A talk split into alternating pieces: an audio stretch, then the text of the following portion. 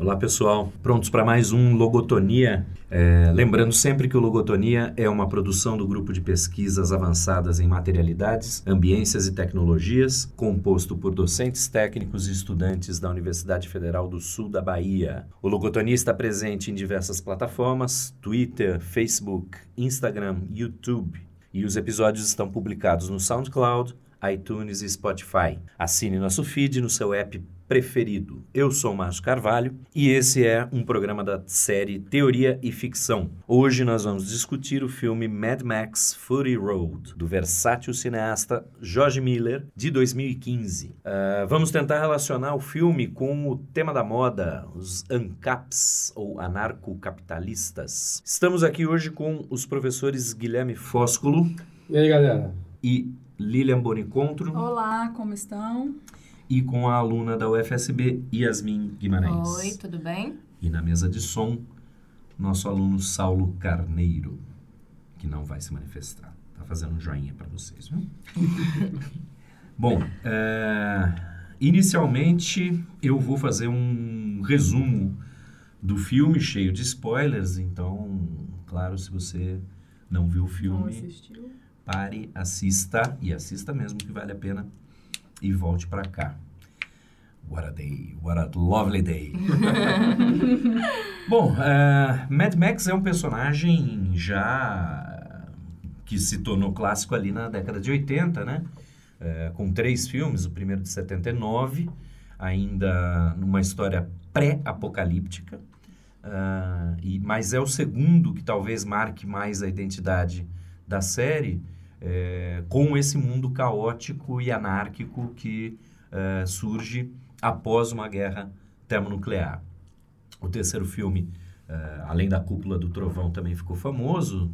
É, na época teve a participação da, da, da, da superstar na da época. Tina Turner, né? Diva Tina Turner. Maravilhosa né? no filme. Ah, e no, no filme na, e no mundo. É. é, e agora o mesmo diretor, o George Miller, refez em, em 2015 uma nova versão, uma nova roupagem. Ah, eu falei que ele é versátil porque é, depois dos três primeiros filmes ele dirigiu é, coisas muito diferentes, como As Bruxas de Eastwick, com Cher, Michelle Pfeiffer, Susan Sarandon, Jack Nicholson. Uh, dirigiu Baby, o Porquinho e Óleo de Lorenzo uh, e os, as animações Happy Feet. Depois das animações Happy Feet, ele volta ao personagem Max. Uh, bom, basicamente é um mundo pós-apocalíptico uh, em que você não tem um Estado é, organizando as relações sociais. Max é mad, Max, exatamente, porque ele começa dizendo que não que o mundo está tão caótico que ele não consegue dizer quem está mais louco, ele ou os outros. E o filme começa com 30 minutos absolutamente vertiginosos. A gente reviu ontem e não sei se Yasmin percebeu, mas a, a mãe dela, quando, quando acaba a cena da tempestade de areia, a mãe dela fez. Parece que a gente está prendendo a respiração por 30 minutos. É, é uma sequência. Sufocante. Sufocante. É, é Agonizante, na verdade. Você se sente naquele lugar de aquela agonia, aquela euforia de vamos sair daqui, sai correndo. E dando fuga. Com perseguições constantes. constantes de carros modificados no deserto. É, é até interessante o jogo Mad Max permite que você veja todos os modelos de carros que, que foram criados ali. É, é, bem, é bem legal. É gostoso de jogar. É um jogo bom de jogar. Que segue um pouco aquela a dinâmica do, do dos Batman. É, o combate é bem a dinâmica dos Batman, só que é, ambientado ali no deserto. Então é, vale a pena. Dentre todos os filmes do Mad Max produzidos, eu acho que esse é o que melhor e muitos críticos foram para essa direção, melhor capturou o cenário, né? É. Melhor capturou a estética do Mad Max, né? É, a gente tem que lembrar que os primeiros filmes, até 85, você não tinha uma pós-produção digital. Então, agora você consegue limpar, é, deixar o deserto, por exemplo, deixar o deserto completamente sem nenhuma vegetação. Uhum. Né? Você faz, faz toda essa limpeza. Só uma árvore é, morta. Só uma árvore morta. Aquilo. Aquilo. Aquilo, como Aquilo o disse. É, bom, eu acho que eu não vou passar pela, pela sinopse, pela história é, toda, mas é uma história de redenção, é uma história uh, uh, de uma das. Uh, é uma história de mulheres, isso é muito interessante. Acho que é uma coisa para a gente discutir. É, que eu me lembro que quando o filme saiu, houve algumas críticas. É, Machistas. Pois é. teve, teve críticas dos dois lados, né? Os, os homens reclamando, alguns homens reclamando que, pô, o filme é Mad Max, mas a, a personagem é... principal é a Furiosa, Furiosa. a Charlize Theron. É... Tem uma outra coisa também que são aquelas as meninas, né? E, e, como que elas mudam, elas mudam durante o filme. Elas começam como protegidas e depois elas se tornam é, a, a, mais ferozes. Mais ferozes, assim. Protagonistas. Elas vão, protagonistas, é. é. Elas começam a tomar atitudes de acordo com a sobrevivência delas, né? Uhum. Foi o que a gente estava falando, é. né? Quando a, a, a loirinha, como é? A, as, Asgard, Angard, um negócio assim a, a primeira loirinha a falecer, que está grávida, quando ela morre, ou antes dela morrer, quando ela toma um tiro, na verdade, de Max. Que é um leve raspãozinho assim na perna, gente. Eu acho que você se corta muito mais em casa com uma faca do que o tiro que ela recebeu. E ela vira e faz uma cara de sofrimento como doeu. E Furiosa só tem uma coisa para responder para ela, tipo, aqui fora tudo dói. Não, não tem essa opção de não ter dor. É sobrevivência mesmo. Então você tá ali toda hora na pancadaria, você vai ser batido, amassado e tal. O negócio é levantar isso aí é continuar. A intenção pa parece que elas foram criadas numa redoma de Sim. proteção e quando elas foram para o mundo e elas viram o que, que é o mundo é, mesmo. É, a gente está falando sobrou, das né? parideiras é. do Immortal Joe. Sim. Né? Ele é, é um, dos, um dos líderes, você tem... É, parece que três grandes cidades, a, a Fazenda de Balas. Fazenda de Balas, Vila Gasolina, Vila Gasolina. e a Cidadela. E ele é o líder da Cidadela. Por produção de filhos, né, no caso. Isso. Pelo leite materno que ele tem. Exatamente. Grande eu, fonte de água e comida também. Eu, na verdade, queria fazer uma provocação primeiro, que e vai na seguinte direção. É, do, no lançamento do filme, me lembro que é, várias vozes se levantaram é, para dizer que era um filme com uma produção é, feminista, né?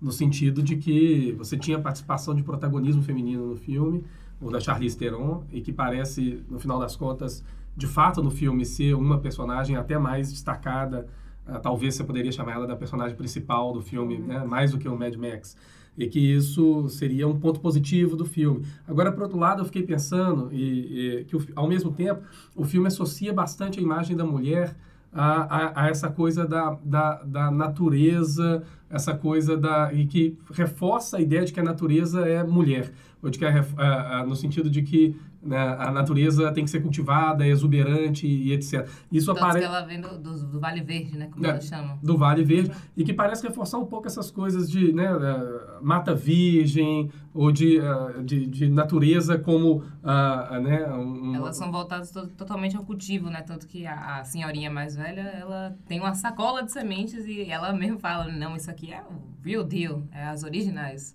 Então, é, e assim, eu não sei se é só uma impressão minha, se, se, se, se, seria errado dizer que nesse sentido parece que ao mesmo tempo que você tem protagonistas femini, femininas, você tem protagonistas mulheres, você tem um reforço dessa ligação entre natureza e mulher, sabe?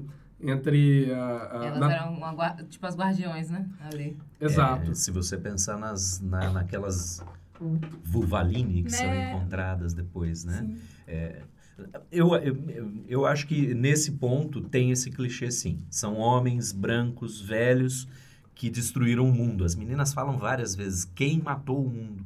Elas é... perguntam. E são homens, homens brancos, velhos heterossexuais. E aí, é, essa, esse contraste é, é meio clichê, mas ele é e bem tem, colocado. E tem esse reforço dessa coisa da, da força da mulher enquanto natureza, principalmente nas, nas mulheres que amamentam, né? Essa coisa do leite como se fosse uma força natural da vida e... E então reforça de alguma forma esse clichê. Então, mas só lembrem que o, o, o, o clichê, entre aspas, parece uhum. mais um projeto uh, de dominação, assim, né? No sentido que essa natureza mulher, você tem que preservá-la, protegê-la, uh, e outros clichês, desbravá-la, enfim, parece que, que possibilita esses tipos de associações que não são tão uh, não são tão para frente no sentido do feminismo, né? É um antropomorfismo um pouco machista nesse sentido, assim. É, e aí quando você pega e simplifica tudo a pessoa, você vê que na verdade são um conjunto de pessoas que entenderam uma sociedade que estava completamente errada e resolveu tomá-la para ver se fazia melhor, né? Que é o que a tentativa sempre é essa, né? A gente vê uma coisa ruim, a gente vai lá e tenta consertar na espera de que o resultado seja menos ruim do que já estava. Então, quando você tira esse lado assim, machismo e feminismo, você, são um conjunto de pessoas. Tanto que não são só as mulheres, elas trabalham em conjunto com mais dois homens. Então, eles eram os homens que tiveram a consciência do que elas estavam tentando fazer também. Não é uma questão assim também só de ah, elas, eles foram usados ali. Porque o Max também fica numa situação de ser usado. Ele ajuda elas a chegar na cidadela e depois ele vai embora.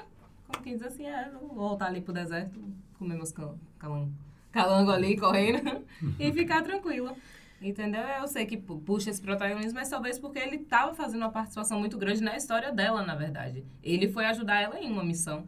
É, Talvez esse... tenha sido a primeira vez em um dos filmes que isso tenha acontecido. Ele parou para ajudar. Eu não sei porque eu não assisti, viu, gente? Licença aqui abrindo parênteses. Eu não assisti os outros filmes, então não sei o que eu estou exatamente comparando, mas irei assistir. Mas é, do que você falou, Yasmin, eu acho que é interessante o seguinte.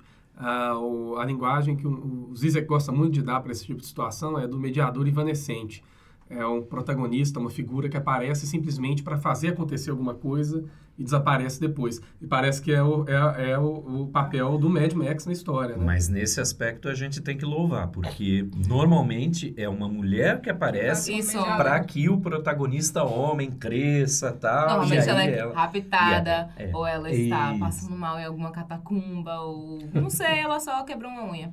Não é assim que funciona e tem que ter realmente aquele homem para vir salvá-la, ajudá-la nessa cidade. Né? E com o Furiosa você já vê que não tem isso. O contato deles e o nível de confiança deles é eu não preciso te proteger porque você sabe se virar. Tanto que o único momento que eles têm uma linha de afeto, que é quando ele fala o nome dele, é ela ali quase morrendo, toma meu sangue. Não é aquela coisa assim de, ah, comprei um anel, que coisa mais linda, a gente sai pro jantar, entendeu? Matou uns caras ali, caminhada. Não, não é assim. Eles têm aquele nível de sobrevivência já compatível. Ele sabe ali que naquele momento era o único momento que ela precisava dela, dele, entendeu? O resto ela tava ali ao livre, leve e solta. Você faz sua parte, eu faço minha parte, a gente junto chega lá.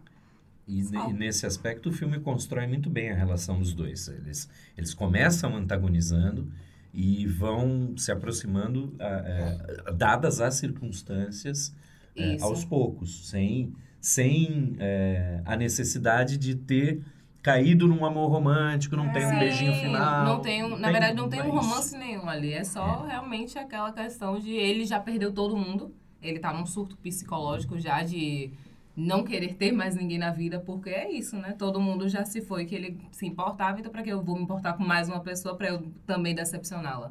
É, então, só para lembrar nisso que na, no, no, original, no primeiro Mad Max, é exatamente isso. Ele perde a mulher, né? E o filho. E o filho que no é. caso agora já vira filha. Isso, né? É. versão... Pra mim já é filha. Nessa versão é filha. Só, só retomar essa questão da natureza, Guilherme, eu acho que um filme, se a gente for pensar em, em cinema, um filme que consegue sair muito desse clichê é Anticristo, do Lars von Trier. Sim. Ali a natureza não é feminina, não é boazinha, a natureza é anticristo. Né? Aliás, a gente é um filme para a gente colocar tempos. na nossa lista. Fim dos tempos. Fim dos tempos. Fim dos tempos que... É, do Shyamalan. Fiquei assustadíssima com esse filme. Mas ele é também uma convocação muito forte da natureza. Da, mas aí também não é dado nem como mãe ou pai, é só a destruição. A natureza revolta contra nós. Já foi. Já era, tanto que a gente abusou dela, ela abusa de volta.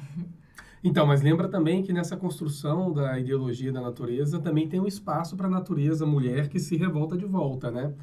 É, esse é o ponto. A construção romântica da natureza, ela sempre tenta, parece para mim pelo menos, espelhar a condição da mulher. Porque nós reproduzimos, nós somos seres reprodutores de vida, né? A gente cria vida também. Então, assim como a natureza brota ali, a gente brota aqui. Então, acho que essa também é uma grande comparação. Por isso que o leite das mães era tão importante no filme também. Chegava a um nível em que tinha aquelas mulheres parecendo umas vacas leiteiras mesmo, assim, sentadas nas cadeiras gordonas, cheias de leite. Você vê que ali é a função daquela mulher é aquilo. Primeira revolução que elas fazem ali interna é liberar água pro povo, com que são todos meus filhos, gente. E deve provavelmente ser todos os filhos ali delas de algum ponto da vida. Então, Ainda nessa pauta da, da natureza, é, é, tem um autor que chama Timothy Morton, que tem um livro que chama Ecologia Sem Natureza. E, a, e o título dele é curioso, porque a ideia seria essa, né? Ele vai dizer, bom, uh, temos que tentar limpar isso que a gente chama natureza, uh, da, dessa ideia romântica, etc., e que foi muito construída ali no século XVIII, XIX. Alguns outros autores, como um filósofo alemão que chama Sloterdijk, vai até antes, vai na Grécia Antiga, na construção dessa ideia uh, um pouco ideologizada da natureza, porque no final das contas essa ideia constrói uma imagem de natureza que você quer preservar. E você não necessariamente trabalha com aspectos da natureza que não são nada uh, antropomórficos, por assim dizer, né? Sim. Agora, essa questão do lado da natureza também ser muito feminina é religião. Tem muitas religiões que indicam isso. Tem a questão da Pachamama, tem a questão mesmo da mãe natureza, as Wiccas, as bruxas que usavam muito do, de ervas e outros afins da natureza para poder fazer medicina ou bruxarias mesmo, ou só inventar arte. Mas era muito usado por mulheres. Acho que também essa questão de ficar reclusa muito tempo sozinha às épocas, que essas coisas que eu citei né, eram praticadas mesmo. Às épocas as mulheres ficavam numa cabana sozinha, o marido ia caçar, passava dois, três dias fora, ficava ali colhendo umas plantinhas, colhendo umas frutinhas, fazendo uns negócios, inventavam as artes. É, é muito feminino por esse lado também. Porque a mulher sempre foi deixada para essas coisas mais leves, vamos dizer. Que não são, né? Existem plantas que são extremamente venenosas. Passar aqui na sua pele morreu. Então, é esse, acho que esse é o lado também que deixa muito feminilizado. Que as mulheres abusaram muito desse lado. Então, fica aquela coisa do conhecimento. É, e na, no, no cristianismo também, no, na mitologia judaico-cristã, você também tem é, a, a, natureza sendo criada para o homem, é, da mesma forma que a mulher foi criada para o homem. Né? O, homem o homem estava sozinho lá e, e Deus criou uma companheira. E, como eu sempre falo com, com os alunos, o, o mandamento que a gente normalmente associa a o, o, não cobiçar a mulher do próximo, se você for ler lá, é a mulher, o burro, o vaso, propriedade, é propriedade. Né? Ela não, é, esse não é um mandamento de cobiça, é um mandamento de manutenção da propriedade privada. né? é, Garantindo que o seu será seu. Isso. Inclusive a mulher. Inclusive a mulher. A, a mulher, a mulher, o seu produto e a natureza. Que você, né? né? Então, Sim, é, é, isso vem de longa data. Agora veja, o, o lado, é, ainda reforçando esse lado, mas trazendo já um pouco para a pauta que nos interessa no episódio, né? É, me parece que a Cidadele lá do Immortan Joe, ao mesmo tempo, é um lugar que controla essa natureza, né? que é um lugar que determina água, né? a utilização desses recursos. Tem né? um poço de baixo, que é o que eles falam, que eles puxam no grande poço de aquacola. É, aquacola do é, Você pode, é... consegue perceber que todos os vilarejos têm algum recurso natural que é o que faz a cidade se então, a Vila da Gasolina, a Vila da gasolina é o petróleo, de petróleo, provavelmente, ali a água. De bala deve ser mineração. Mineração, então eles têm esse controle através da, da utilização da natureza, né? Isso. Então, você vê o, o comedor de gente, ele é um cara extremamente controlador. Ele fica ali no meio daquela guerra toda, só fazendo a linda contabilidade de quanto ele está perdendo e como está acontecendo. A, briga de, a briguinha de família, né, no caso, do outro rapaz. É, de modo que talvez pudesse dizer que o cenário de Mad Max, que é um cenário distópico, é um cenário anarcocapitalista, né? No sentido de que você ainda tem a propriedade privada Sim. garantida uh, ali, no caso da Cidadele, né? Pelo Immortan Joe e os seus filhos de estupro ali, né? Não que... se vicia em água. Faz mal. Mas que a única garantia de que aquele, aquele, aquela cidadele ela ainda será propriedade de alguém, etc., é a, é a força do próprio Morton Joe na, na, e dos homens que, é, é, e no caso ali, homens mesmo, que estão é, é, protegendo aquele recurso e distribuindo ele de acordo com aquilo que eles bem entendem e disputando com outros centros né, é, de propriedade privada anarcocapitalista, porque não, não há Estado, né, a utilização desses recursos, né? Eles, eles, na verdade, as duas outras fazendas são como se fossem apoios de guerra e ele fosse o apoio da, da construção da base. Ele é o topo da cadeia alimentar, porém ele é a base, porque ele fica com os soldados, a comida a água e as mulheres para poder reproduzir aqueles soldados. Enquanto os outros têm a reprodução de carros e tudo mais, mas a gente sabe que não é só isso que a gente precisa, né, para continuar sobrevivendo, né? Então, é necessário água, é necessário comida. Então, de uma certa forma, eles também são submissos à cidadela. Acho que é por isso que o nome, inclusive, é cidadela. Ele fica ali como se fosse o, o rei, né, na verdade. Ele é o rei de tudo. Ele tem os contratos com os outros, mas ele é que manda ali. Ele tem a maior parte dos recursos. Ele já, ele se ele quisesse fechar ali, deixar fechado também, né? Seria interessante. Agora uma coisa reacionária do filme nesse sentido é que me parece que o filme promove a ideia antes de que qualquer luta, no final das contas, por liberdade é uma luta de uma pequena quantia de indivíduos. Então a comunidade que está na cidadela é uma comunidade que me parece é, não é não protagoniza nada, ela é mais observadora de uma série de eventos envolvidos por indivíduos extraordinários. Sim. Então, mesmo que ainda tenha o protagonismo feminino, quer dizer, o povo ele só está assistindo o desdobrar de uma história de indivíduos. O povo, na verdade, só quer água, não se é. sim água. É a, a, é a Imperator Furiosa, que é a, a ah. protagonista da, da Revolução. É, né? Quer dizer, é, é, é, uma elite. Ali elite. dentro é uma elite. Então... Mas ela não, não, não era da elite, né? Ela foi roubada. Ela foi roubada. Ela foi roubada, obrigada a estar ali. Acho que ela não deu para ser, vamos dizer, uma das parideiras. E conseguiu não sei, lutar bem, vamos dizer, ou talvez conquistar algum lugar de guerra, tanto que ela fala, minha melhor chance foi quando eu entrei nesse caminho de guerra. A primeira chance que ela teve, que ela saiu, ela já partiu, não quero nem saber mais desse lugar, vamos todo mundo embora. Mas o povo não participa, não é um movimento de massa, não, exemplo, né? Não, é uma revolução interna, vamos dizer assim, né? É, um mártir, né? É, mas é por isso que eu comecei dizendo, se você tira a questão do, do feminismo e do machismo, você vê um conjunto de pessoas que viram que a situação ali estava de uma forma desagradável que não estava funcionando e eles vão e de uma certa forma voltam e causam uma revolução ali dentro. Mas eles também já eles ainda são, querendo ou não, o 1% da, daquela galera ali. O Max que seria uma pessoa de fora. As meninas são as, as parideiras, elas têm importância, elas são até um, um como é que leverage, como a galera fala que poderia fazer uma troca. Entendeu? O menino mesmo fala, ah, você conseguiu achar as meninas, você pode pedir o que você quiser. Ele fala, essa jaqueta é minha. Ele, não, você pode pedir muito mais que a jaqueta. Entendeu? É tipo isso. Elas têm uma relevância, elas são importantes.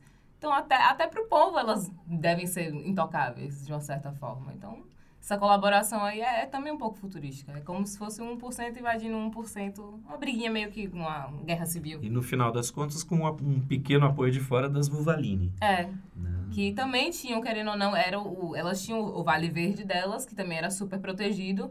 E provavelmente, né, foram roubadas, roubadas aos poucos, aos poucos, até que ou a água também que foi envenenada, né? Elas falam é, isso, elas que falam, vira o é. pântano.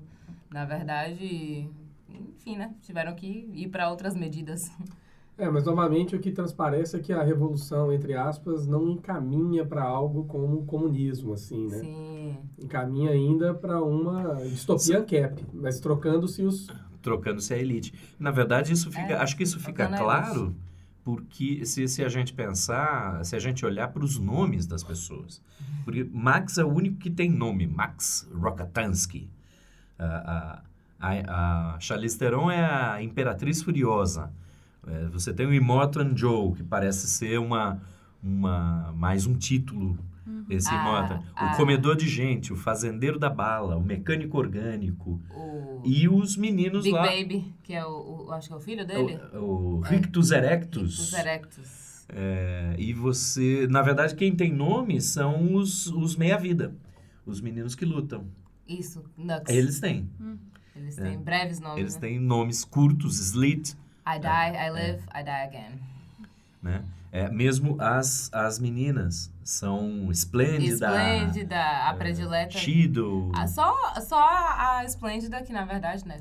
Que morre primeiro, ela que tem um nome que é Anga, a Angarad. É, é assim. Ela é a única das meninas que tem, na verdade. O resto são todos é, adjetivos. Aliás, eu queria da chamar. funcionalidade delas. Aliás, eu queria chamar a atenção para um, uma característica. Eu tenho, eu tenho sido, ultimamente, eu tenho ficado muito crítico de, um, de uma dessa pós, de uma pós-modernidade ainda em formação, porque eu tenho sentido que é, é, ela foi responsável, está sendo responsável com essa coisa de não tem verdade, com V maiúsculo, é tudo narrativa. Pois é, a gente está vivendo agora uma narrativa bastante desagradável. Hum. Né? É, é, e, mas eu, eu acho que nesse filme o Miller usa de uma maneira genial é, algumas dessas características da pós-modernidade, que a gente já via, por exemplo, num Blade Runner com a mistura arquitetônica, Aqui a gente tem a, mistura narrativa e de mitologia é, da série. Com é, a gente chegou a comentar ontem, né? Você tem um Mac banquete com Aquacola Indo pra no Valhalla.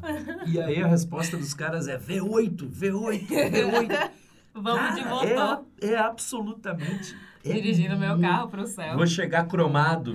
Cromado. Vou chegar cromado no Valhalla. lembrar o nome. O que também, gente, gente, é muito estranho. Não botem essas coisas na boca, viu? Não, é... não deve ser agradável. Aquilo deve ser alguma tintinha comestível. E eu, eu me lembrei disso por conta dessa coisa das pessoas não terem nome. Isso, isso é uma... Isso é uma algumas narrativas pós-modernas também fazem isso, né? Você tem uma fun... você é a função. É, eu ia falar, é, as pessoas são funções, assim é. como os cromados lá, eles tinham as funções e o, os doadores de sangue. O blood bag, é o saco de sangue. Saco de sangue. Então as pessoas, elas não são pessoas, elas são funções isso. dentro daquela, daquela, daquela sociedade. A não ser que você passe a ser uma pessoa, né? Que nem você... o Morton Joe. Ou é. que nem o, o Nux tentou ser, caso ele conseguisse matar a menina e não morrer, ele provavelmente subiria de cargo, assim como ele conseguiu chegar nas meninas e pegar um pedacinho de pano desse desse tamanho assim e já pode subir no carro com o cara. Então ele é bem assim, tipo, ah, você tá fazendo por mim, então ótimo, você tá aqui, você é relevante, você vai morrer vai seguir aquela estrada que eu tô te prometendo aqui, enchendo sua cabeça de lorota há muito tempo. Então vai acontecer tudo aquilo ali, vá lá e faça. Que ele não consegue, ele tem um leve tropeço, ele medíocre, como quem diz assim, é só mais um. Entendeu? Eu tenho tantos de você aí que até os medíocres dá pra, pelo mas, menos. Mas o medíocre, mediocre, é, é, interessante porque quando eles vão. Os, é mais uma colagem, né? É o Kami Crazy. É. Os, quando os Kami Crazy vão, vão se suicidar e levar inimigos uhum. junto. Witness me.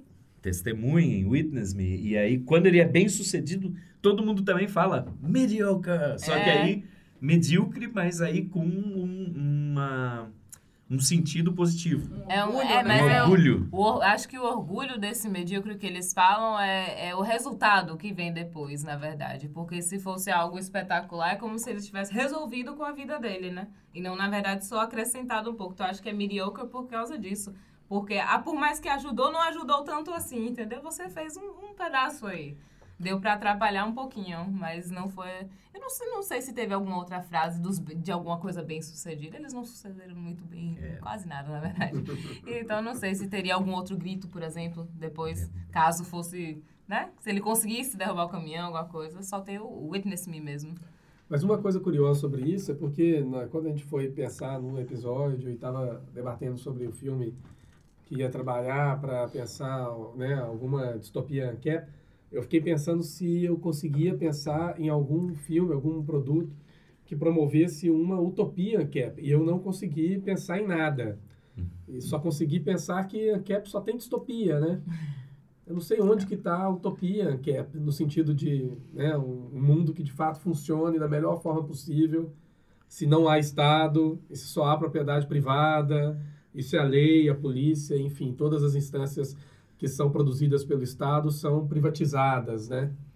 Então não consegui, não consegui, não veio à minha cabeça alguma alguma comparação, algum comparativo para, enfim, falar, olha, também tem essa utopia aqui e tal. Eu nunca li em em Rand. Você já leu? Não, nunca li em Rand, mas talvez você tenha razão. Talvez no Atlas, é. né? Possa ser é. o desenho de uma utopia, Cap, né? Mas eu não li, então não posso falar. É. Eu, eu, posso, eu posso falar é, é de uma. Ai, meu Deus, como é que eu vou descrever esses loucos? É, é, um grupo, o primeiro grupo ANCAP que eu, que eu conheci, que eu tive, tive contato, é, foi em 97, 1997. É, a internet estava começando a pegar no Brasil, eu, eu usava na, na universidade, na Unicamp. E eu encontrei um grupo é, acho que é norte-americano, certamente norte-americano, que se baseia num livro que foi escrito na década de 80 Uh, e aí eles tinham uma narrativa que eles acreditavam. Eu vou contar para vocês, é louco, mas eles acreditavam é, que talvez se aproxime de uma utopia ANCAP, mas tem que ter muita boa vontade, tá? Uh, a ideia dos caras era a seguinte: é, é um, o site chamava Neotech. Eu encontrei aqui uh, pelo archive.org, porque eles saíram do ar acho que em 2017. Eles estavam até pouco tempo aí ainda. Um a, forte na luta. A ideia é a seguinte: olha que maluquice. A ideia deles é a seguinte: uh, o ser humano evoluiu, evoluiu com fazendo business negócios, negociando, trocas racionais. Segundo eles, isso é uma característica natural do ser humano. Tá? E os estados, ao imporem restrições ao livre business, estão restringindo o ser humano em sua evolução. E aí, eles têm uma mitologia doida de que existe uma consciência do universo, que é uma mega mente que uh, várias outras civilizações precisaram evoluir para chegar a se incorporar a essa mente do universo. Então, que o fim dos esta do Estado né? O, o, ainda não se, usa, não se usava o termo anarcocapitalismo, mas o fim do Estado permitiria Seria que... essa evolução. Exatamente, que o ser humano mais livremente fizesse seus business e, e se isso se expandisse por todos os seres humanos e num, nesse momento em que nós estivéssemos todos num livre comércio, nós evoluiríamos e nos tornaríamos uma mente só e essa mente única se uniria à mente do universo. Rick e Morty. é muito doido isso aí, é. cara. Na é. moral.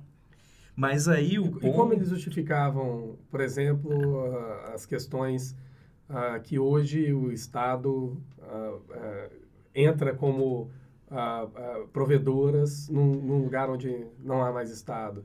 Né? E eu querendo dizer, como a conversa que a gente teve já algumas vezes, de que qualquer utopia ANCAP que se preze acaba colocando grupos privados né, no, nos lugares de ação do Estado. Né? Sim, grandes empresas.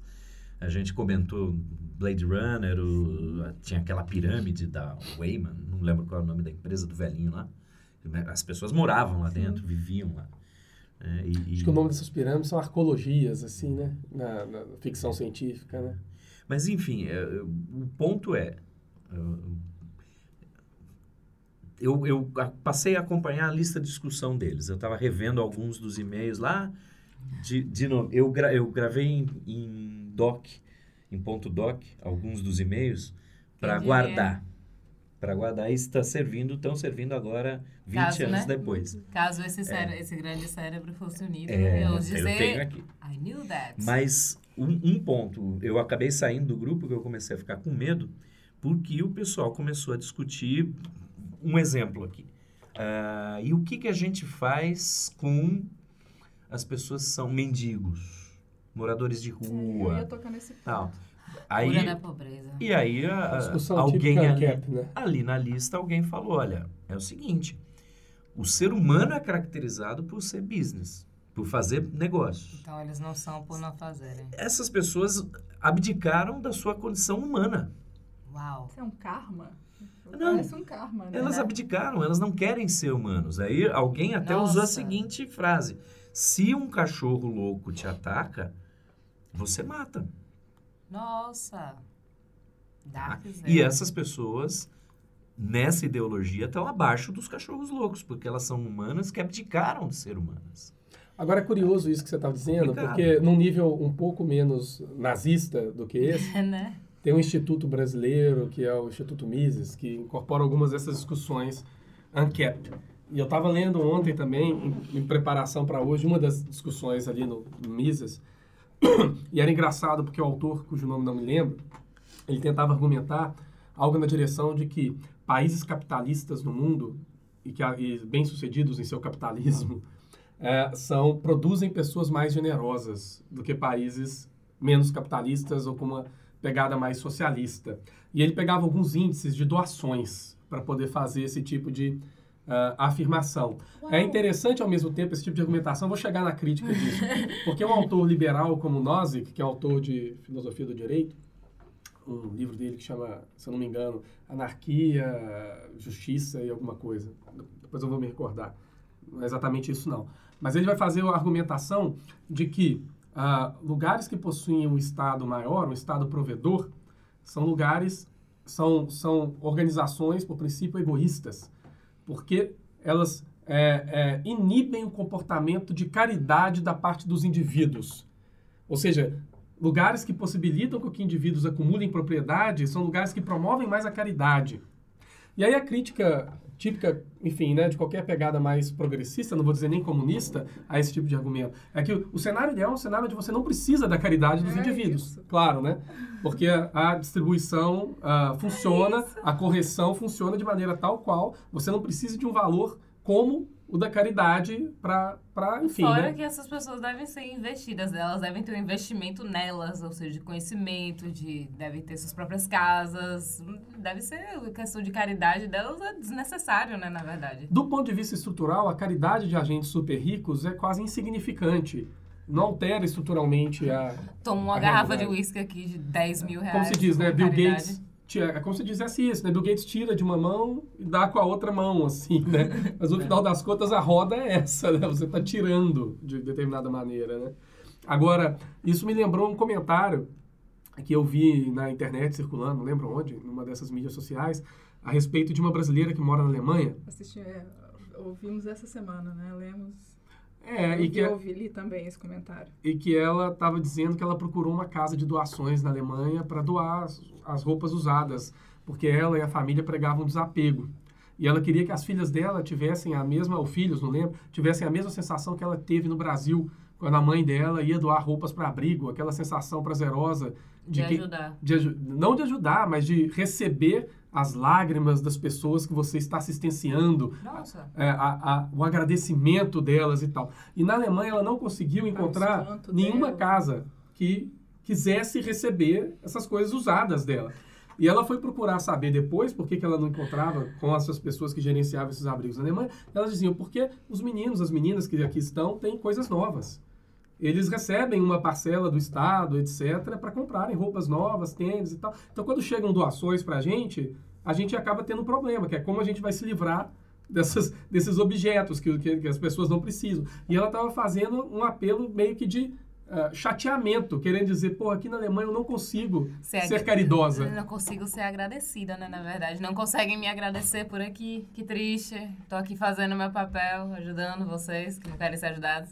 Mas esse é o princípio, eu acho, que norteia discussões como a do Nós como a do Mises Brasil, de agentes liberais que acham que quanto mais liberdade econômica, mais caridade.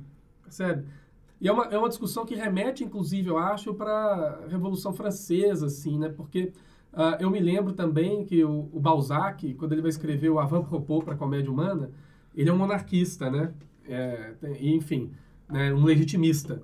E uma das coisas que ele escreve, muito embora o Balzac seja bastante admirado pelos marxistas, né, por Engels e etc. Né, numa carta de Engels a Madame Harkness, se eu não me engano, que é famosíssima no meio, ele, ele vai e elogia, na verdade, o realismo literário com base em Balzac. E a prova dele de que o realismo funcionava como método de análise social era de que Balzac, apesar de se declarar legitimista, colocava já as suas simpatias ao lado da classe trabalhadora, já entendia que não existia mais espaço para monarquia, né? Então, a literatura nesse sentido de Balzac conseguiu capturar um movimento histórico do qual não, não havia como regressar mais. Mas apesar de tudo, quando Balzac vai defender a monarquia, o que, que ele defende? A caridade. É, é, os monarcas cuidam do povo e esse princípio de caridade, né? E que me parece ser esse, esse esse espírito, né? Do... Eu, mas agora, atualmente, eu acho que tem mais um, nessa onda mais, é, mais recente, tem mais um, espí um, um espírito da propriedade privada. Né? Esse pessoal consegue ser monarquista no sentido de, de dizer que o, o monarca vai cuidar do país como se fosse dele, porque como propriedade privada, eu vou deixar para os meus filhos. Né? Então, é, é uma loucura essa, é, esse meio aí. é, é, nesse meio campo, até você chegar ao anarcocapitalismo completo, é, tem gente que defende, por exemplo, é isso, o retorno de monarquia, porque o monarca pode tratar como propriedade privada. Então, é um só, balai de gatos. Só para lembrar que, é o, o, o, monarquismo Brasil, ele está bem vinculado com Guedes, com essa galera da, liber, entre aspas, liberdade econômica e do anarcocapitalismo. O que é liberdade? É um bom tema para debater depois. Né? Mas esquisitamente, mas não tanto se a gente parar para pensar na Revolução Francesa e como esses poderes se alinhavam, os monarquistas, de maneira geral, adotam esse princípio da caridade meio que via cristianismo ou protestantismo, né? Uma, um valor, por assim dizer. Um valor. Eles cuidam do, da população, seria algo dessa, dessa ordem, né? E, e, como é que funcionaria a, a, a justiça? Porque a gente estava comentando aqui. O que é justo. É, o, que, o que é o que justiça. passaria a ser justo, na verdade, né? É, o, o que é justiça? Como é que a gente, como é que justiça McDonald's. operaria, né? Justiça McDonald's. Explica aí para nós. É, então, é uma, é uma discussão é, é, é, bastante, assim, sem, sem muito, muita concordância no meio anarcapitalista, pelo menos pelo pouco que eu consegui ver em pesquisa, mas ah, me parece que existe uma galera que adapta, adepta né, de um axioma da não agressão, de que seria um entendimento mínimo, mesmo que não haja Estado, de que os indivíduos devem se restringir ou se conter de agredir as pessoas físicas, né, uma das outras ou suas propriedades. Mas o que regulamenta isso não é nada além de um acordo tácito, não há um Estado assim tal. Ninguém para reforçar, só boa e velha palavra. Só, é, só o voluntarismo da adesão dessas pessoas. Então, eu e prometo por... não te bater nem roubar a sua fazenda.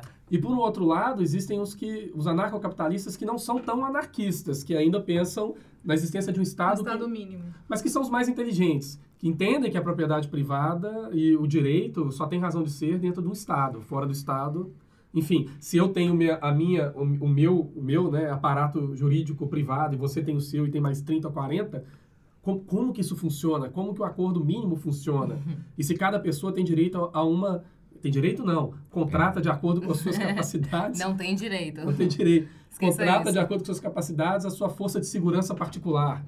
Ou seja, quanto mais rico e né, com condições, melhor sua proteção será, gente. Não, e, e assim, é, é, eu, eu tenho certeza que tenho certeza que esse pessoal não está falando de orelhada, deve ter alguma base teórica aí, mas a gente voltar para Locke, a gente voltar para John Locke, ele já, tá, ele já justifica a existência do Estado exatamente pela questão da justiça. É, ele fala, eu, eu vou é, tender a, a punir ou a julgar alguém com mais dureza do que aos, aos meus parentes e aos meus amigos.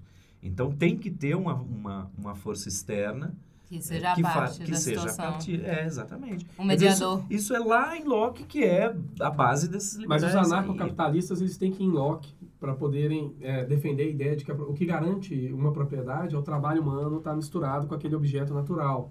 E é legal, porque um autor como Rothbard, por exemplo, que é um dos, dos pais do anarcocapitalismo, bem citados pelo astrólogo Cavalo de Orvalho, ele... É, ele, nome ele vai, Cada nome especial. Ele vai dizer, uh, por exemplo, a respeito do, da escravidão nos Estados Unidos, de que numa utopia uh, anarcocapitalista, essas terras que foram cultivadas pelos braços de escravos deviam ser propriedade dos seus herdeiros dos, dos, ah, dos herdeiros dos, dos herdeiros dos escravos. Ah, sim, sim, tá, tudo bem. Né? Não, sim, mas assim, numa utopia anarcocapitalista que justifique mas a propriedade parece, privada. Isso já parece trabalho. um pouco mais de politicagem, mais de tipo assim, vocês que estão aí, vocês tiveram ancestrais e ancestrais. Mas com o detalhe que Locke tem, justifica a escravidão, né? Claro, ele tinha por ações. Dívida. Né? Ele tinha ações. É, Como dívida? Por dívida. Por, escravidão ah, sim, por sim, dívida. Sim, ah, e ele tinha ações, né, na, na, na companhia escravocrata lá da... É. Não, é, mas, é, parece que a Folha colocou aí uma reportagem que dizia que Locke é, é, colocava Locke junto com os anarcocapitalistas, o que é um absurdo completo. É, autores que não chegam ao anarcocapitalismo, mas no estado mínimo. não são. Como o, o, Desenvolvimento de ideias.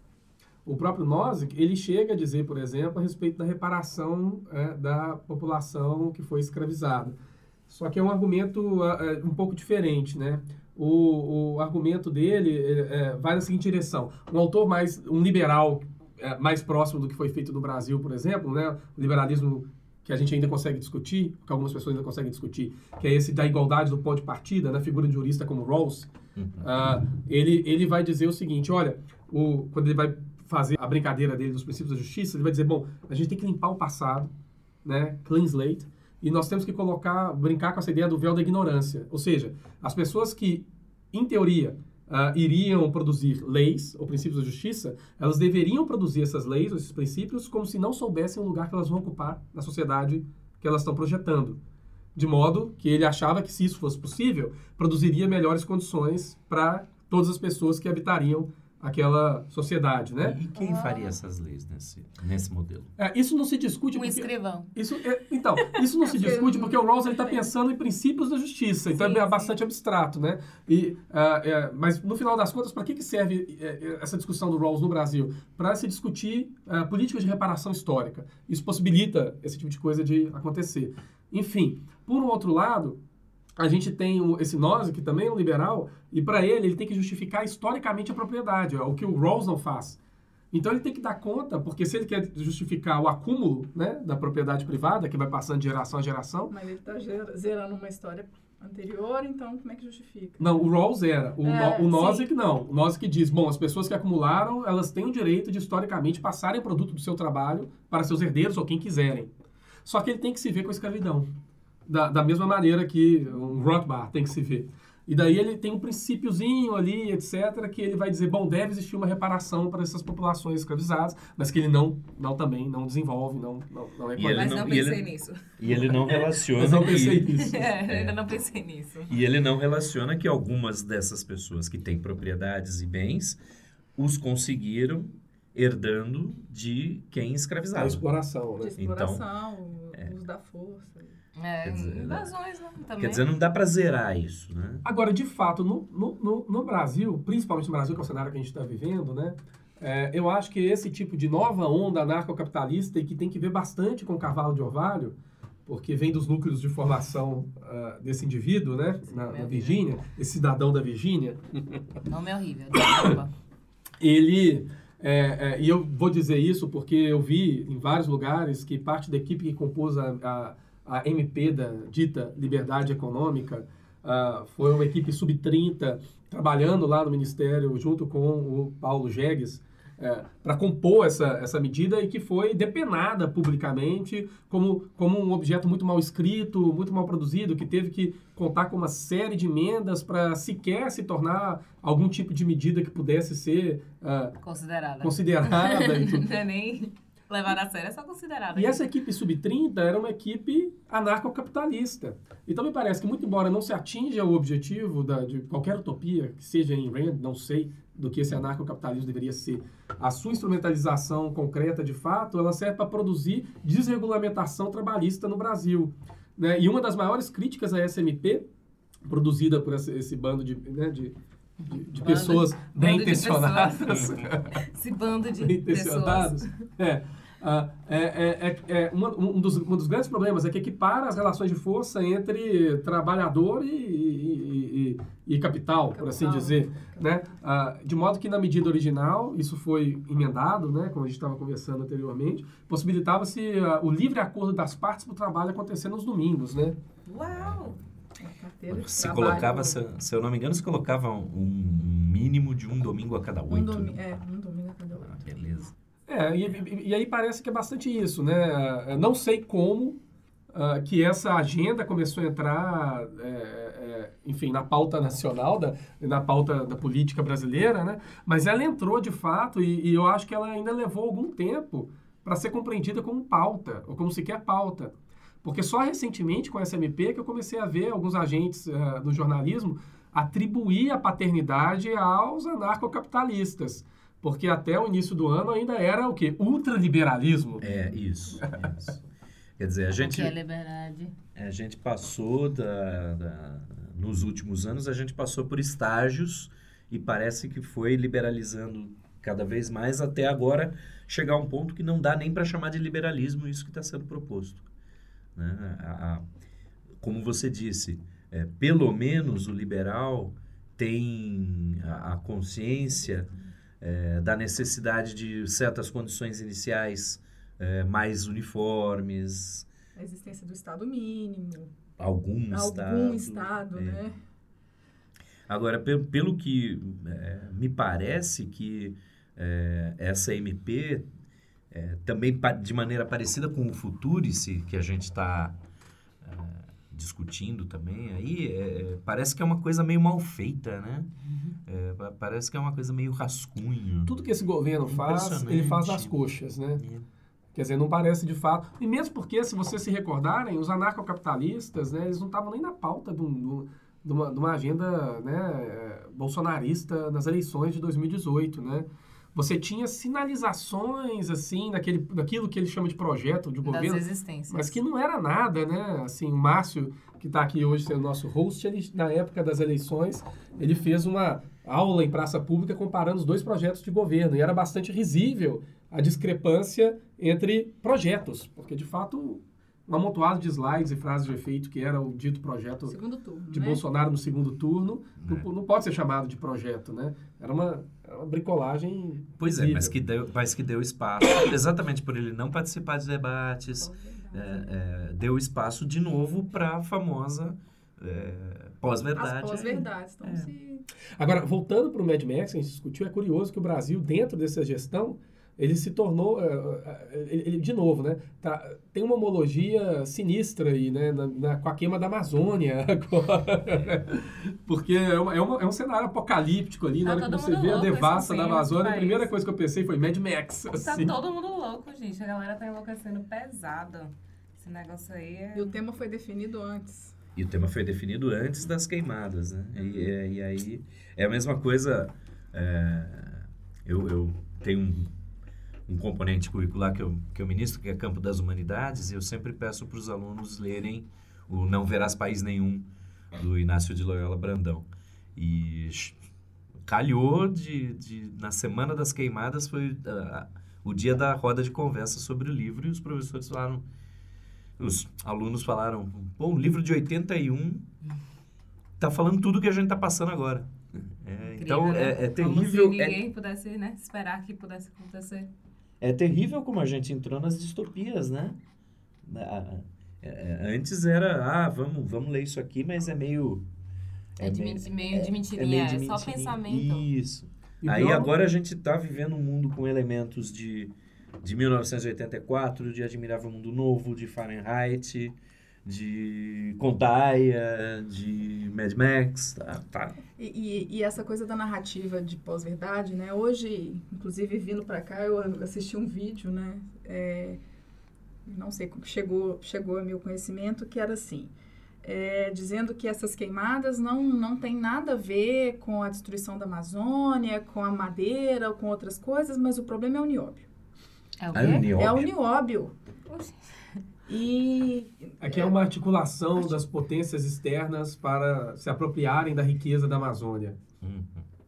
Eu acho que isso aí é, é, até poderia ser uma pauta futura, e vai ser daqui a pouco, né, sobre globalismo, É. que tem que ver com esse problema, com essa, essa, essa ficção que orienta as ações desse governo, né, e que faz sentido internamente para esses adeptos aí, né? Eles têm uma eles têm que matriz de leitura da realidade que para poder justificar o que está acontecendo. Eles Bolsonaro chegou a dizer que era uma- um indivíduo de bicicleta botando fogo na, na Amazônia, É, floresta. É o Marcelo D2. o problema é Hoje D2. de manhã, hoje de manhã também eu, eu vi Toca aqui um, um vídeo que é, o, la- ah, o nosso querido filósofo da Virgínia, o astrólogo da Virgínia retweetou um vídeo, eu nem, não sei quem é o, o, o vlogger, mas ele estava falando que o grande ponto, e ele vai explicar melhor isso em outros vídeos, é ah, um... Meu Deus do céu.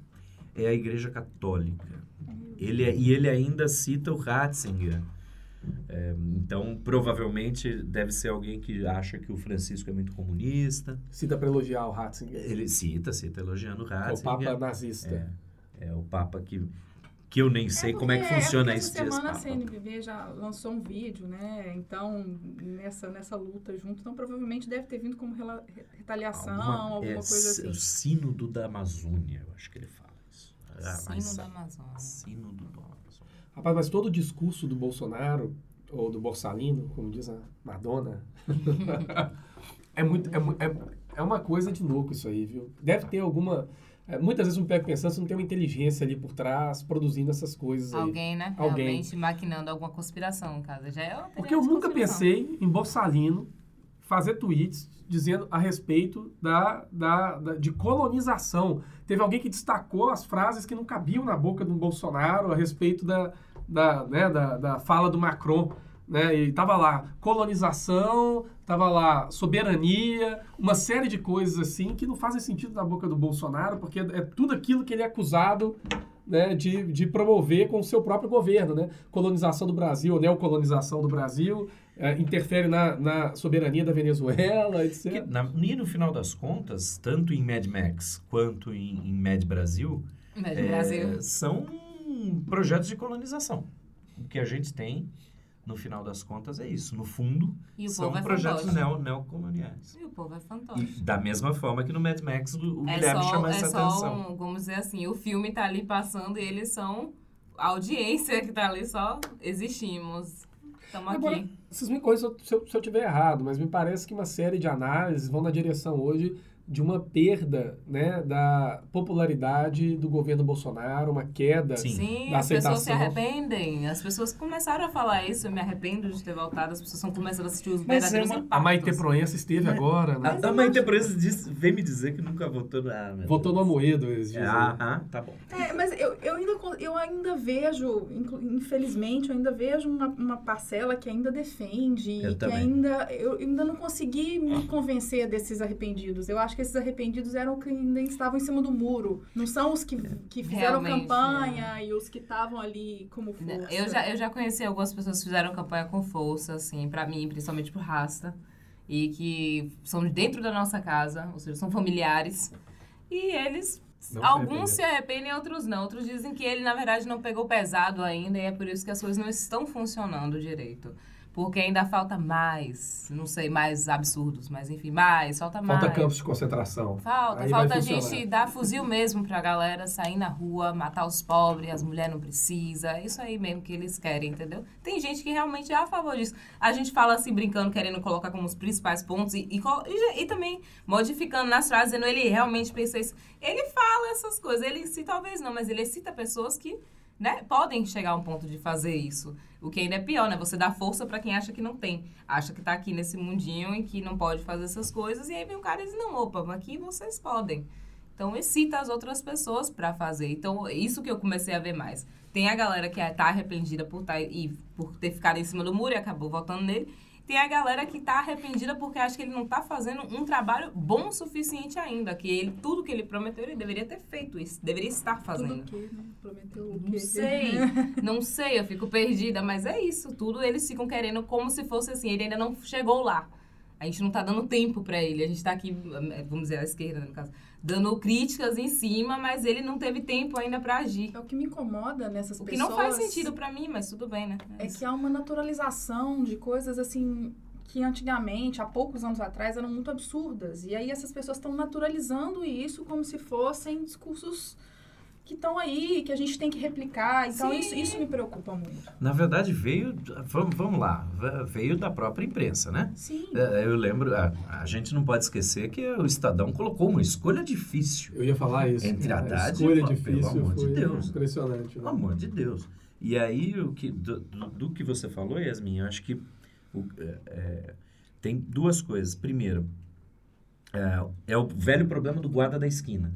Não é o Bolsonaro que foi lá e botou fogo na Amazônia. Não é o Bolsonaro que vai bater no homossexual. Não é o Bolsonaro que vai estuprar. Mas são pessoas que estão sendo empoderadas, vão Sim. sendo empoderadas por ele. Pelo idealismo que ele está tentando empurrar, porque não é passar, ele não está passando nada. que nem, é. que, que ele prometeu? Ele não prometeu nada, gente. O cara hum, passou aí Bom, falando um monte de coisa, mas não prometeu nada. Um pouco mais, eu acho. Profunda. É, porque o Brasil continua com os seus 12 para 14 milhões de desempregados, né? E, enfim, o emprego informal que é celebrado na comemoração dos, dos borsalinos da vida, né? Já vira e mexe eu vejo, né? 300 mil empregos informais e tal. Nem trisca na quantidade de desempregados. No final das e também contas... não são, gera receita. Não gera, que são empregos, assim, exatamente de crise, né? a pessoa se tornar empreendedora de si mesma, vendendo não sei o que no sinal, ou na praia, ou onde ela conseguir para sobreviver, né? Quer dizer, não é exatamente um projeto de país isso aí, né? Todo mundo é vendedor ambulante, pronto. Cada um vende o seu. Cada um vende bala no trânsito, então 14 tá milhões tudo, tá tudo resolvido. É, e, e, o outro ponto aí, é, é, quanto à queda de popularidade, na verdade, ele, é, a estratégia dele é, de dar uma sapatada por dia, né? Falar uma, uma asneira por dia. Do é, campinho, assim, o dono não, da bola, sabe? Sim, sim, mas a estratégia dele funciona para ele manter esse núcleo, que deve ser uns 20% de, de eleitores, que efetivamente votaram e concordam com ele. O resto dos votos que ele, que ele ganhou é, são pessoas que estão em disputa, que a gente pode conversar, porque são pessoas que é, não concordam, por exemplo, quando ele fala uh, da Maria do Rosário, e no estupro porque é feia, porque não merece, é, mas concordam com liberação de arma. Uhum. Então, é, com são pessoas da polícia Isso, também. são pessoas que concordam com um pontinho ou outro, ou outro, ou outro, e ou então as pessoas do, do antipetismo, né? Que, só, Isso, na verdade só não quero PT. É, pode destruir é, o país. Ainda, e que ainda batem nessa tecla do é. antipetismo Sim. como como eu tive vários, vários ainda, colegas né? que falaram, eu não vou votar no PT esse ano, então bora lá votar. Já temos três Bolsonaro anos. indígena. É, mas já, é isso que eu falo. Já se, passou, é, já se passou quanto tempo? Lula já tá preso, três anos. É, já tem três anos que isso aí continua. Essas pessoas já estão meio que fora do game, estão, é, estão é. de É interessante como é que essa frase ela se torna outra coisa, né? É. Tipo, Lula tá preso, o babaca que é. fala, e o PT. Para, isso, para de falar e o PT, para de falar. Agora, é, voltando um pouco para né, a discussão que deu origem ao podcast, acho que a gente, eu queria chegar numa, numa comparação, talvez assim, né? Queria saber a opinião de vocês a respeito de que se a gente pode dizer que Bolsonaro é o nosso Immortan Joe. Ah, mas... Ele tem uma mulher prêmio que ele apresenta como prêmio e conquista, e ele tem três filhos idiotas ali para fazerem merda. fazerem as merdas que ele Rictus Erectus será o embaixador? sério, seu sério. É, acho que a nossa risada já mostra Respondeu, né? já responde a sua Respondeu. pergunta, né? Yes, we can. É, agora temos que achar a furiosa, então. Né? É, quem será, né? Quem a gente tem que mudar o filme e, enfim, conseguir realizar alguma mudança por movimento de massa. Vamos não, mudar não, o filme não, para um comunismo. Não se pegar uma figura só, mas pegar um movimento. Mas eu acho que, até na questão do filme Mad Max, acho que as condições de vida das pessoas é que não tinham como elas terem alguma revolução comunista ali. Você vê Furiosa, ela é uma mulher que ela é bem treinada, ela entende dos equipamentos dela, tudo ali ela era alimentada, ela tinha acesso à água, ela era instruída. A questão é que o povo ali, eles são. O que, que deve? Aquele cara deve abrir aquele negócio ali, aquele, aquelas fontes de água, uma vez a cada 15 dias. Já que ele fala que não é pra se viciar em água. É sério isso. Não, ele não deve abrir aquilo ali todo dia, uma vez por dia. Ele deve fazer isso. Mas lembra que isso é uma decisão da direção e, da, e do roteiro, né? Decidiram ali uh, produzirem um povo apático. Mas a, a, questão é essa, eles não têm acesso. Não tem mais como você chegar assim e dizer assim, eu vou ser um foragido, eu vou crescer ali numa floresta. Não tem como, não tem floresta. Só tem terra e o único lugar de água é o cara que achou um frágil, furou o coisa... vai estar tá ali no então, prédio. Sim, mas, por exemplo, poderia haver um movimento de libertação do próprio povo, que está ali naquela cidadela. Mas, ali, isso mas como é que eles vão bater de frente? Com arma de guerra é isso que eu tô falando. Armas de guerra, porque eles não têm comida para comer, eles não têm água, eles não têm força no corpo. As pessoas estão se readaptando ali, inclusive aos corpos delas. Não, é isso que eu tô falando. Presta atenção na frase. Não se vicia em água. Água é a base do nosso corpo para funcionalidade. Como é que você vai causar uma revolução se você não consegue ficar em pé? Você vai fazer o quê? Começar a gritar com os caras lá em cima? Essa coisa engraçada, né? A gente jogando pro, pro cenário atual brasileiro e falando da apatia, falando, ah, mas é, eles escolheram um roteiro da que, a, que, o, que, a, que aquela população fosse apática. Hoje eu vejo a mesma coisa na população brasileira. A maior parte está apática. É o que a gente falou antes as coisas vão acontecer, acontecendo, estão sendo naturalizadas. A, pessoa, a povo só está assistindo. E as pessoas estão assistindo. Sim, então, sim, dá bom aqui, dá tem bom. Tem a mesma apatia, apesar das condições de vida dentro do filme, né? Serem muito diferentes. Serem muito diferentes, a gente tem uma, uma apatia populacional gigantesca. Se for fazer uma comparação melhor, no momento aqui agora, a gente está com preguiça de pensar para poder agir, e no caso deles, eles já não têm condições de agir mais. Eles não têm condições, vamos dizer assim, físicas. Até se juntar aquele monte de gente que vai correndo atrás da água para empurrar um portão. Imagine quantas pessoas vão quebrar só o braço empurrando aquele negócio. É, eu, eu, eu, eu, quando eu disse decisão de filme, é porque na vida real nós temos exemplos de populações que estavam sob as mesmas condições ou situações até mesmo piores e, e se rebelaram. Por exemplo, a revolta dos escravos no Haiti, né? E que mataram todos Sim. os senhores de escravos, etc. Mas eu fico pensando assim, e, e vindo, voltando de novo para esse Aí cenário, raiva, o que né? que falta para esse essa chave Ela virar? raiva. O que que falta para essa apatia passar e essa chave virar? Falta alguma coisa assim. Talvez na revolta do, do Haiti tenha alguma chave, tem que ter alguma Um coisa. estopim, vamos dizer assim. É, então, na né, verdade, eu- na verdade a, a grande preocupação em manter, voltar para o Lula, manter Lula preso é exatamente o medo que eles têm de que De- Lula seja essa, essa Esse estopim. esse estopim. estopim, essa chave. Porque a questão é essa, a ideologia se tava lá. Você vê que a ideologia de Furiosa é a esperança dela.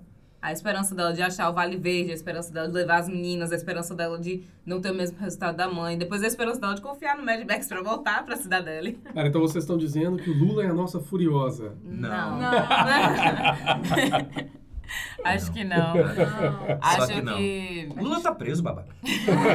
A não ser que ele consiga, né? Fugir com menos um dedo, assim, sabe? Botou ali na fechadura, deu uma abridinha. Mas acho muito difícil. Não, acho que ele seja furiosa. Não, furiosa com certeza vai ser uma mulher. Vou logo aqui falar. Se vai ser minha filha. Ou a sua, não sei. Nossa, mas aí demorou muito ainda. Acho que a gente já mais do que cobriu o Todas que as tinha para falar. É. Agora, então, eu vou passar para a gente indicar algumas obras, filmes, dicas culturais. E óbvio que, como vocês me colocaram de host, eu vou me aproveitar disso e dar a dica óbvia, que são os outros filmes Mad Max, os três primeiros. É, é, valem a pena, ainda valem a pena se- serem assistidos. É claro que tem uma, uma questão aí de, de tempo. Eu lembro que o VHS pirata que eu vi do, do Mad Max, do primeiro filme, Sessão Sim. da tarde. não, era um VHS pirata. Gente, eu E não, sei, não tinha- sabia nem que dava pra fazer isso. É, e tinha, tinha. Quem pirateou colocou é, blur, é, embaçou certas imagens porque elas seriam muito violentas. Então eu, só fui ver depois o que, que era e não é nada demais. É, algumas décadas depois. Mas então minha dica são os três filmes originais, também do mesmo diretor, George Miller, com Mel Gibson, né? Foram os filmes que levaram Mel Gibson para o estrelato, são os Top, australianos. Hot guy. É, Mad Max de 79, Mad Max 2 de 81 e Além da Cúpula do Trovão de 85. E com a trilha sonora da Tina Turner. We don't need another hero. É, talvez no caso agora a gente precise. Mas eu vou indicar o seriado D300, que tem na Netflix. E eu peço para que, por favor, vocês analisem as questões que a gente tentou falar aqui, e menos o romantismo e a questão de serem adolescentes e esses mimimis que tem a parte, porque a ideologia do seriado é muito interessante e ele é pesado, entendeu? São, querendo ou não, várias, vários fins diferentes, vamos dizer assim, e todos somos responsáveis por ele. A questão é muito de escolhas, então assistam, prestem atenção nesses detalhes e, fora isso, divirtam-se um pouquinho com os mimimis. A minha indicação é uma indicação, não indicação ao mesmo tempo, porque é um filme que tem uma temática. Na, na época que ele foi, que ele foi lançado, ele, ele é era uma de Mad Max nas águas, né? Que foi o Waterworld, é, que foi uma super produção. A Disney depois incorporou, transformou num, Um parque aquático. é, num- numa atração aquática no parque. É, é interessante para se ver uma outra, uma outra visão. O filme é, foi. Na, eu lembro que na época foi um dos, ma- um- uma das maiores custos de filme, de tecnologia. É, Kevin Costner estava no, no auge lá da, da sua. Mas assim, Deu um prejuízo enorme. deu um super prejuízo de bilheteria. Mas é bom, assim, mesmo não sendo um, um filme tão bom quanto esperado, é interessante para você ter uma outra visão do que a gente falou aqui e agora no universo das águas. É, a minha indicação, é, eu acho que é a primeira indicação nesse sentido, não sei nem se pode fazer, porque eu queria indicar, na verdade, um jogo de RPG que se chama Shadowrun. E é muito mais uh, o cenário que interessa. Tem várias, vários romances do Shadowrun também, desses romances mal escritos. De Mimimi à parte. Jogos de RPG. Mimimi à parte. Mas que é um, um, um, jogo ambientado num cenário distópico em que grandes corporações elas passam a assumir o papel dos estados. E óbvio, tem toda tem todo aquele, aquele verniz com elfos, dragões e orcs Uh, só que no futuro, né? Agindo ou como agentes dessas corporações, ou Shadowrun é o nome das pessoas que agem mais ou menos como hackers. Nesse, enfrentando as corporações como que por fora, né? É, eu lembrei de uma coisa aqui que já ixi, ainda tem a ver com o assunto. Só vou voltar rapidinho. Quando eles falam Valhalla, eu acho que eles quiseram, na verdade, usar a mitologia nórdica porque eles são guerreiros. Eles quiseram pressionar em cima disso, mandar para um lugar que fosse bom e que tivesse outros guerreiros, porque até a pessoa sem ter esse conhecimento, mas nós sabe que, né, estamos aí com, como é o nome do seriado? Vikings, pronto. Vikings, é. todo mundo sabe onde é Valhalla. Então, dá para ter essa comparação também, porque eles são todos guerreiros, os nórdicos são guerreiros. Então, como eles também são, mas venerando o deus V8, né? A Lília estava me lembrando aqui que depois foi feito um jogo de cartas pelo Richard Garfield. Nós que jogamos é o, bastante. Que é o cara que criou o Magic the Gathering. Mas ele também criou esse jogo de, de cartas que se chama Netrunner, produzido pela Fantasy Flight. Fantasy Flight nos deu algum. Né, nos deu. e que é. Patrocina nós. E que é baseado no, uh, no, no Shadowrun, mas sem a parte dos elfos e tal, etc. Isso. São só corporações e você joga, um dos jogadores joga como uma corporação, o outro joga como um, um hacker. Que quer sabotar a corporação, mas o cenário é o mesmo cenário de distopia e grandes corporações sem Estado e com hackers ali tentando sobreviver a esse cenário. Né? Muito bem. Antes de encerrar, eu vou então remeter a, a, os ouvintes aos episódios de ficciones, porque é exatamente para.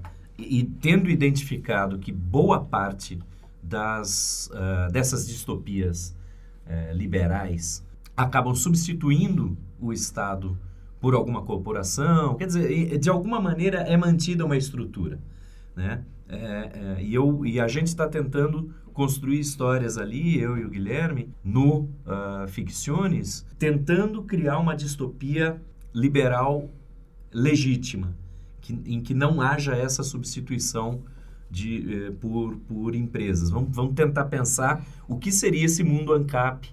É, agora a gente tem esse termo mais, mais na moda. O que seria o mundo ANCAP e quais as consequências a gente levaria. Eu prometo que nas próximas semanas vai ter um Ficciones novo, porque a gente fez um, uns primeiros programas e já deve ter um mais um deve ter um ano que a gente não publica Ficciones. Deve mesmo, estamos devendo Ficciones ah, aí. Agora vamos fazendo compromisso público.